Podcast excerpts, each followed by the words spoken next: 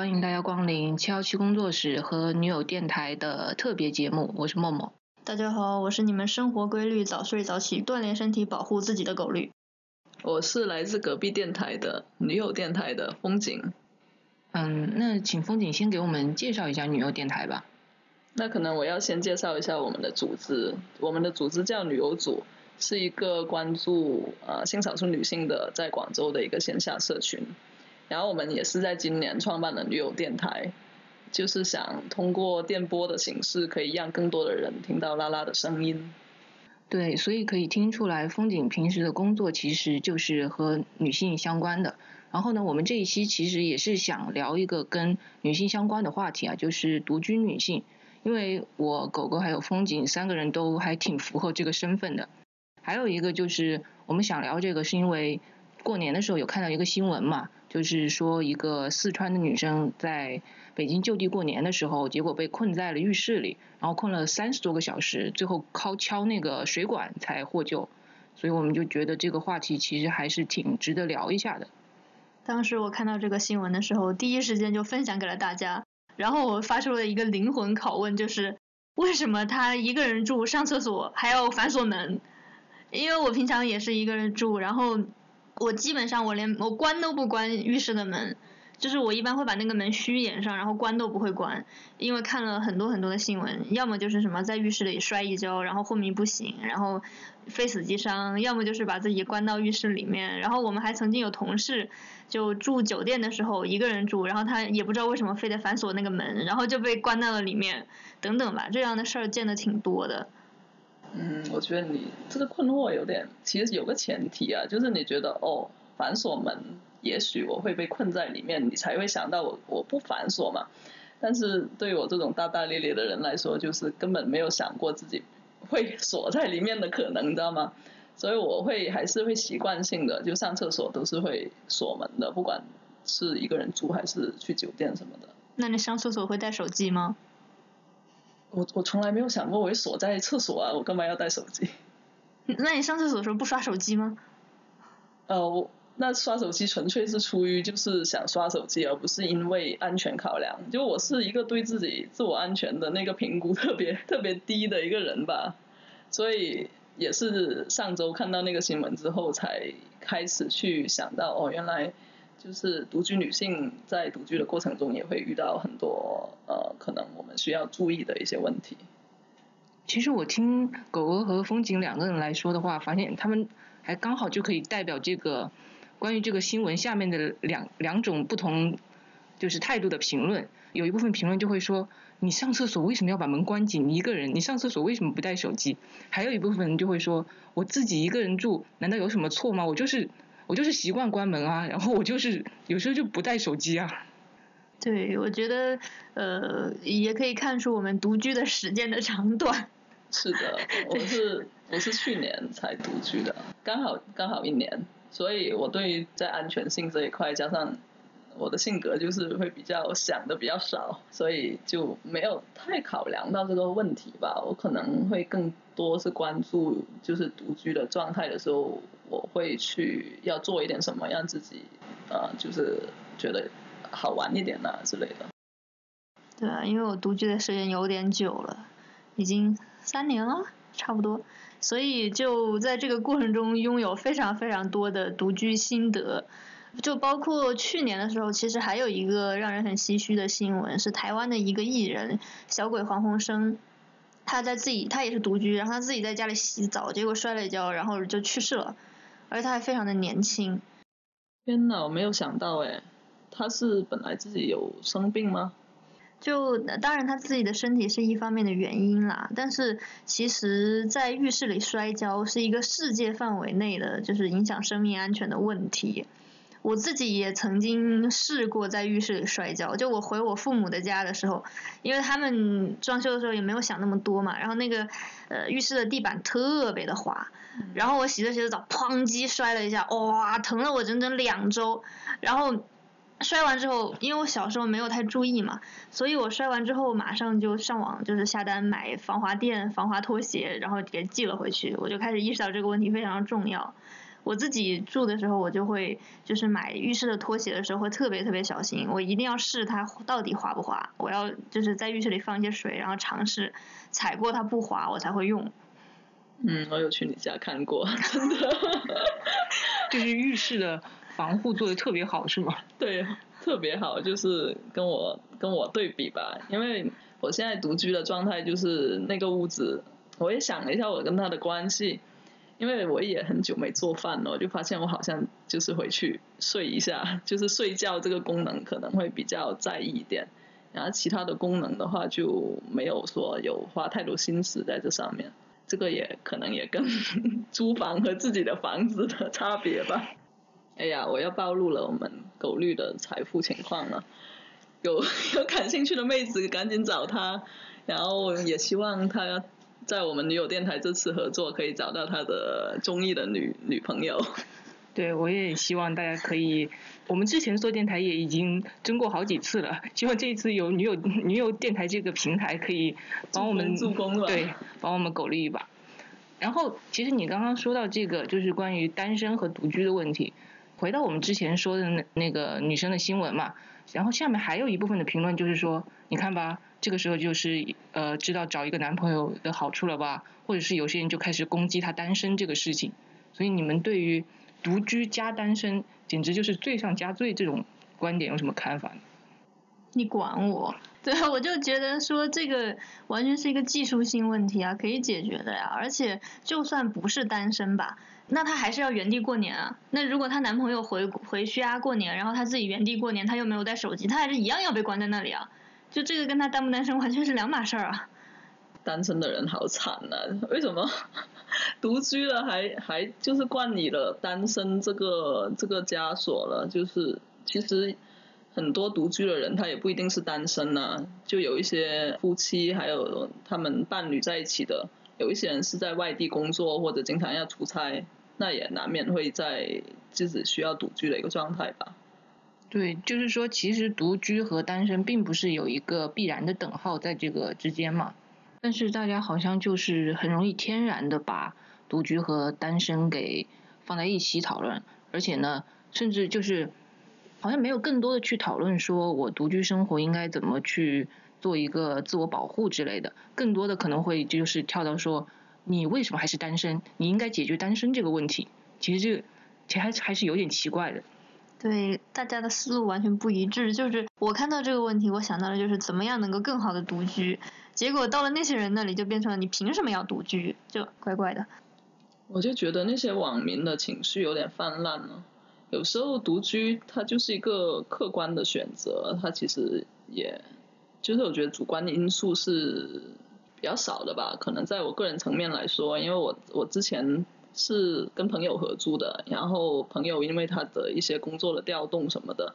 然后我们就合租的伙伴就得分散各地，然后我自己就最后选择了自己去租房子啊。所以你是如果有人跟你一起的话，你还是会更加愿意去选择跟别人合租一起这样子？呃，对我自己来说的话，我是喜欢呃跟人一起住在一起的。哦，那其实我可能跟你还差的比较大。因为我是一个特别喜欢独居的人，我觉得独居生活简直是世界上最爽的一件事之一。因为我大概我又想了一下，就可能刨除我在学校读研的那些呃宿宿舍的时间的话，我可能一个人住了有快六七年了。哇，对，所以你但你这个经历有一个那个经历的就自己的一个适应的历程吗？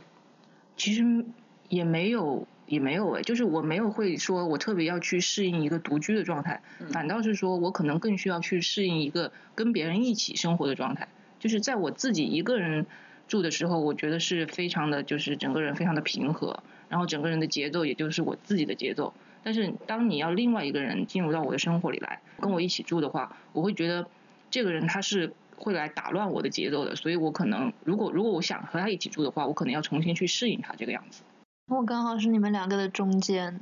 就是我刚来广州的时候，会很喜欢跟一群小伙伴一块住，然后就那个时候大家每天一起可以聊聊天呀，或者一起干点干点有的没的，看个片啊什么之类的，觉得还蛮好的。但是经过了一段时间之后，就是虽然每个人都是很好的人，但是每个人的生活习惯毕竟还是不一样，所以就会产生各种各样的摩擦嘛。再后来时间久了，就开始一个人住，然后一个人住刚开始的时候可能有一丢丢的不适应，但是真的住久了就觉得哇，简直不能更爽。我我其实有点轻微洁癖，但是如果跟别人住的话，你就很难洁癖。嗯，因为每个人的对于卫生的那个态度是不一样的嘛，然后最后可能就变成要么你就忍着，要么你就永远在那儿打扫卫生，所以这个就挺烦的。然后也包括一些生活习惯的不同吧，比如说你厨房，厨房就是一个很典型的地方，每个人的习惯不一样，所以每个人对厨房的使用不一样。但是如果是三四个人同时使用一个厨房，那这三四个人没有一个人会是开心的。所以拥有自己的厨房之后就啊，好爽。等等吧，总之就是有很多很多的地方让我就发现啊，原来一个人住也挺好。对，其实我觉得还有一个就是边界感的问题，就是我是一个非常非常 要求边界感的人，然后我觉得一个人住的话，其实你就可以完全不用考虑这些问题，但是当你跟别人合租一起住的话，这个边界感就会变得很难处理。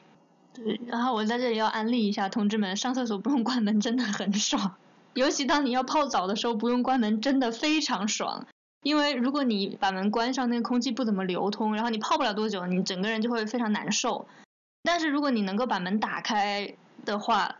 你泡澡的历程可以变得很长，然后就啊，非常悠闲轻松的一个下午。哎呀，我 我出神了，就是我就想到狗绿 在那里泡澡的画面。你为什么要去想这个画面？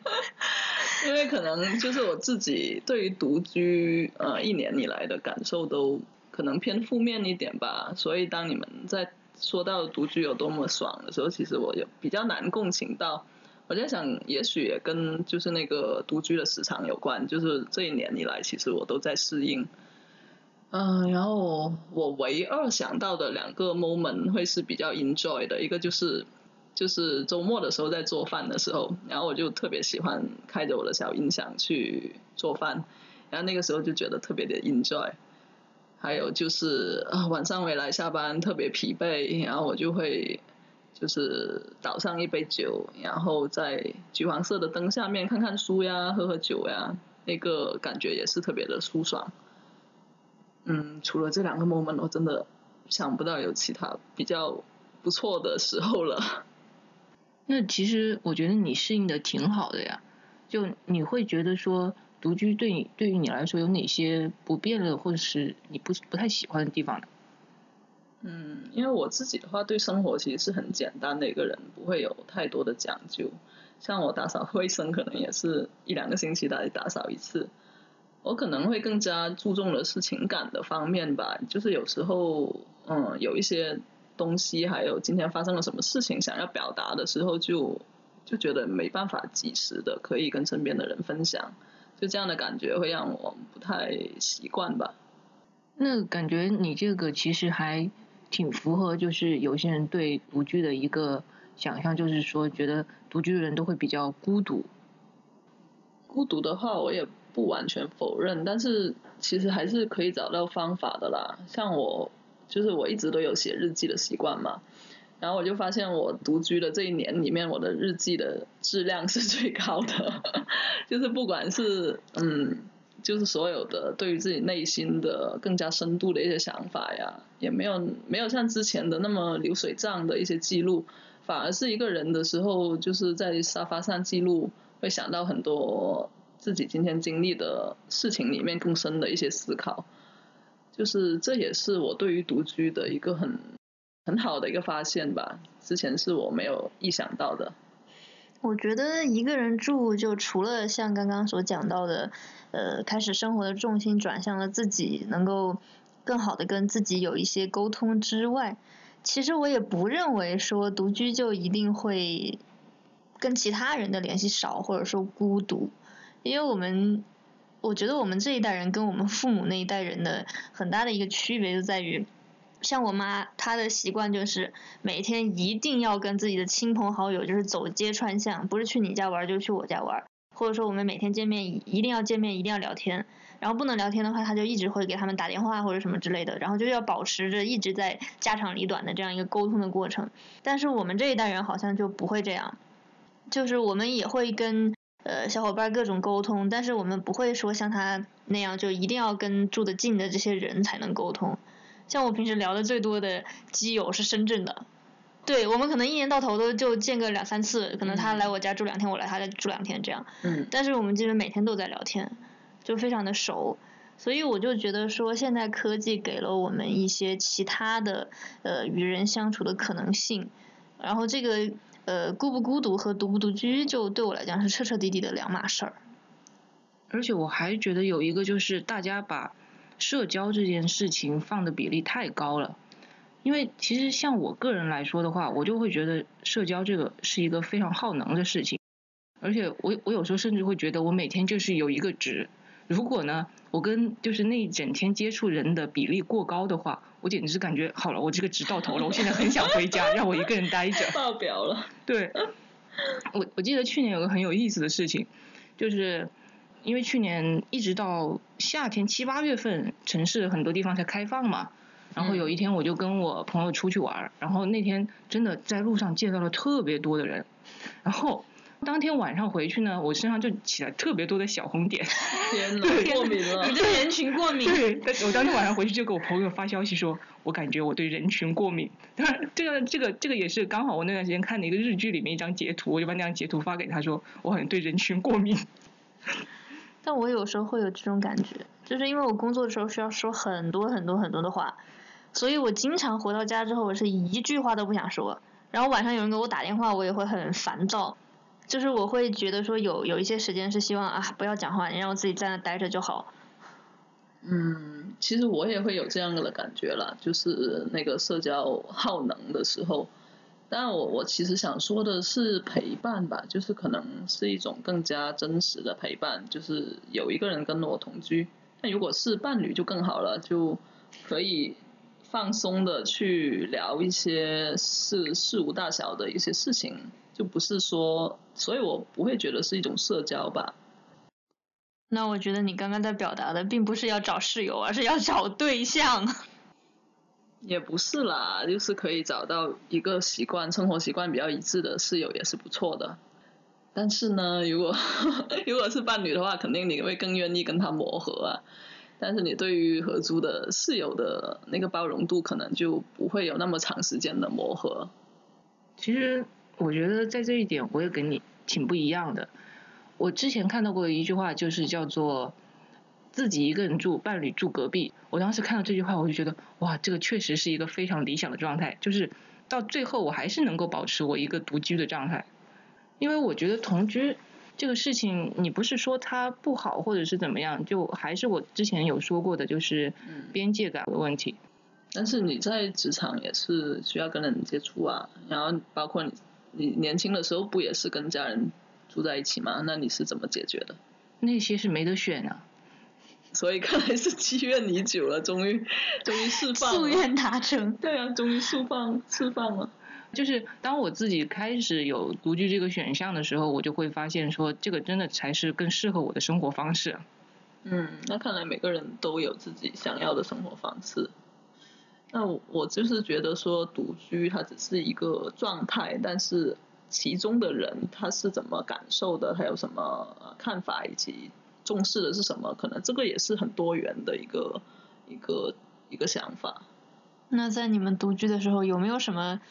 事情，或者有没有哪一个瞬间让你觉得啊，有个室友就好了，或者有什么问题是你觉得一个人解决不了的？呃，我可以说一个故事，就是去年我生日的时候。然后我妈妈，我妈妈已经六十岁了，但是她还是一个特别有活力的一个女人。然后他就说很久没有跟我过生日了，然后他就突然去我那个住的地方，就是跨跨市的哦，去到我住的地方说帮我庆祝生日。但是我就是已经有另外的安排了嘛，然后还是去了其他城市 找我女朋友一起过。然后他就他就挺生气的，因为我没有提前跟他说我这个安排，然后他其实也不是很认可我的身份嘛。然后那一刻，就是我知道他要来的时候，其实我第一反应是很恐惧。然后我脑子里面想到的第一件事，你知道什么吗？我就想到，糟糕，我的床那里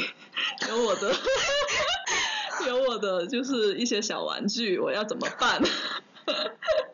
然后那一刻我就好想说，啊，我有室友，我就可以叫他帮我处理一下了，或者藏起来什么的。但那一刻我就没有办法。后面我最后我是叫了住在我同一个社区的朋友，然后还要联系到房东给他开门，他提前去去把这个东西给拿出来。这个故事告诉我们，家里的钥匙或者是密码一定要给小伙伴留着。然后这个故事不是告诉我们用完东西要收好吗？那我其实个人来说的话，好像没有目前没有发现啊，独居生活有什么不利的地方。就是在基本生活之上，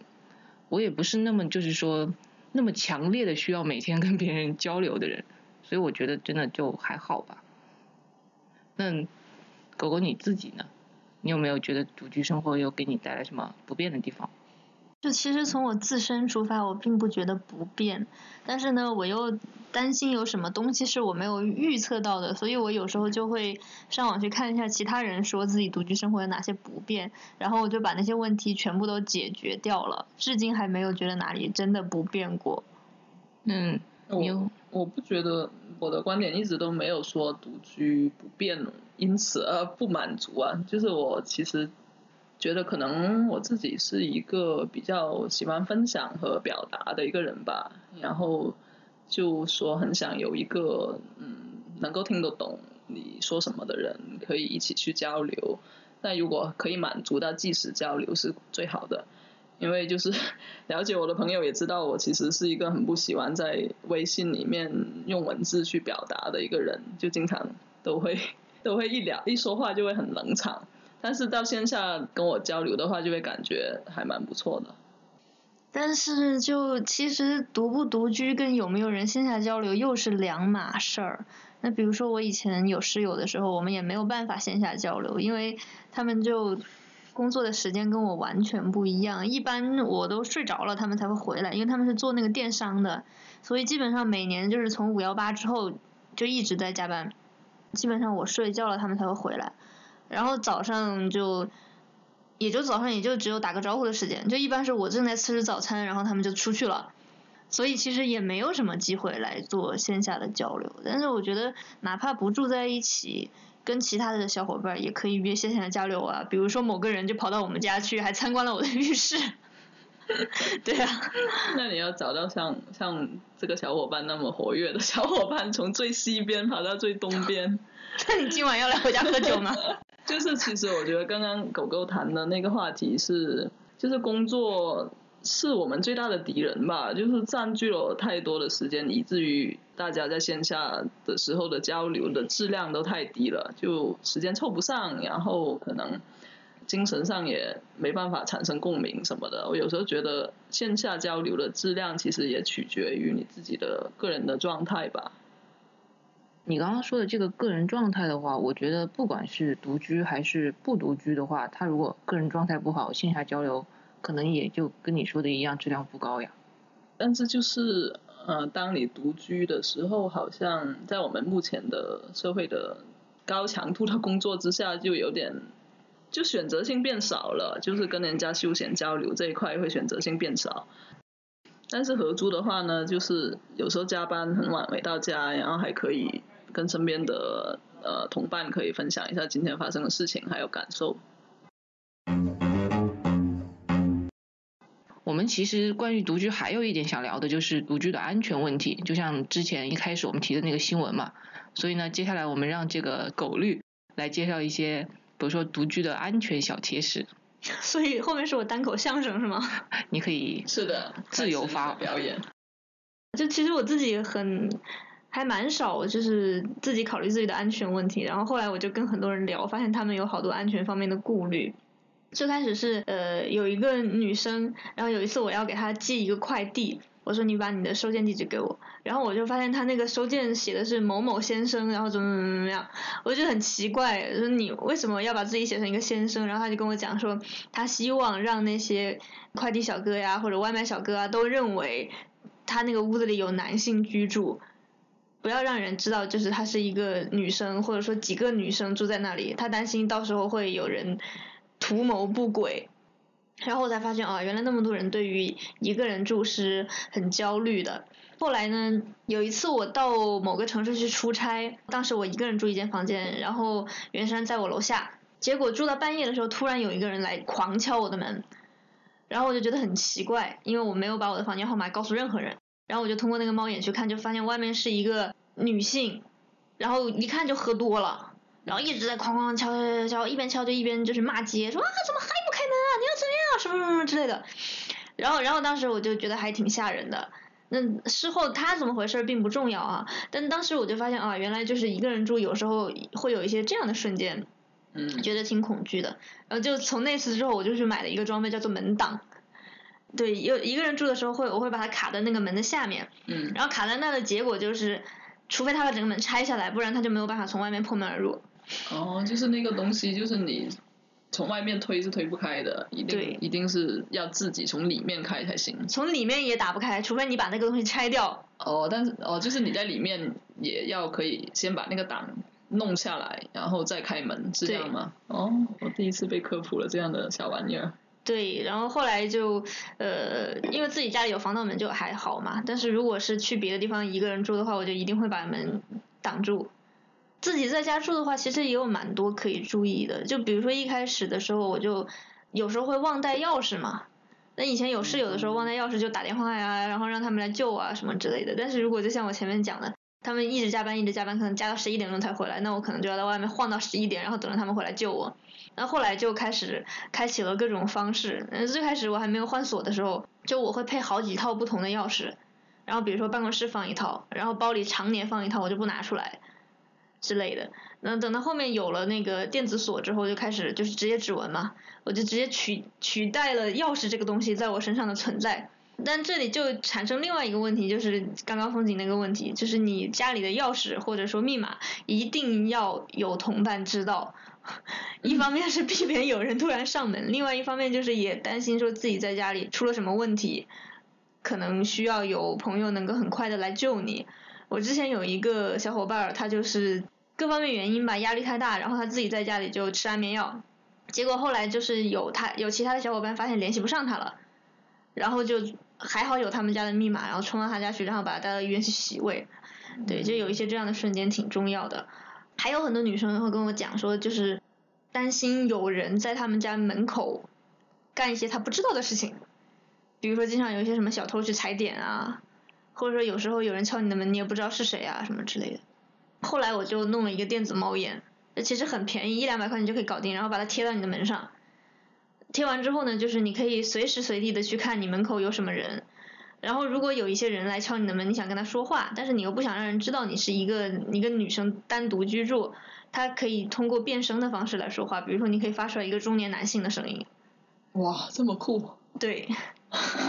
就是你通过那道门，隔着那道门，然后你说话，它可以变声，是不是？对，然后就会给人一些安全感嘛。就是其他人可能觉得啊，这里面住的可能是一个中年男人，或者说是个什么之类的，你想要的任何的一种种类的人，那给人的感觉又不一样。任何一种种类是什么种类？因为它里面还有很奇怪的声音，就是什么那种呃电影里面那种小丑的声音啊，或者是那种就是你知道就是那种坏人要绑架一个人之后会变得那种很尖的那种声音啊都有，所以所以你就可以用各种不同的声音跟外面的人对话。可能可能我的性格比较 比较大大咧咧吧，就是还嗯，其实我内心也比较去担心的一个问题是说，当这些科技特别便利和发达的时候，会不会反而隔绝了人与人之间的那种相处和信任？因为我自己做的就是线下社群的工作，然后我们也一直倡导说大家要面对面的去交流，因为我相信呃面对面交流的时候，其实它能传达除了文字。就是除了这个表述出来的意思以外的其他的意思，例如你你的神情啊，包括身体的接触啊，这些都是很特别重要的。这也是我比较 坚信的这种嗯更加更加 real 的一种沟通方式吧。嗯，其实我觉得你这个的话，跟狗绿刚刚说的是两个话题了，说不定我们下一次有机会可以再继续聊。所以我们今天录了一期很奇怪的节目，有一个人一直在说独居很好，独居很好，独居很好，有一个人一直在说我想找对象，我想找对象，我想找对象，然后我这就一直在我要找攻略，我要找攻略，我要找攻略，不也挺好的吗？一人代表一派。